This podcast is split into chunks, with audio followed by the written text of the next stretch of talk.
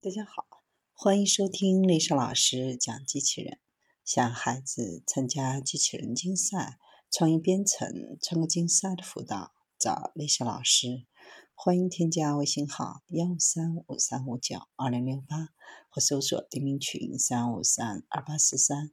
今天丽莎老师给大家分享的是，科学家使用人工智能发明能在任意角度监视的 3D 立体模型。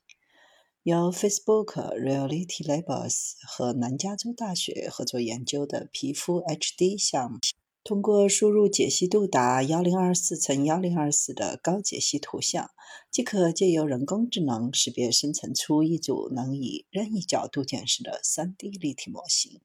搭配其他软件工具的话，可以让 3D 建模的效率大幅提升。皮肤 HD 是以过去提出的皮肤为基础，将当时仅能输入解析度达五幺二乘五幺二的影像规格提高，让实际输出的 3D 立体模型解析度增加，让更多的细节能够被忠实的还原。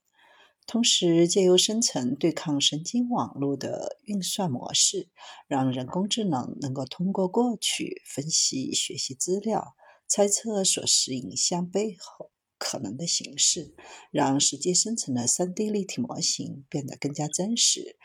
目前，皮肤 HD 相关的资料已经公开，让更多的人可以透过皮肤 HD 进行创作应用，甚至还有人搭配借由人工智能，让 3D 立体模型依照脚本动作的 Maximo，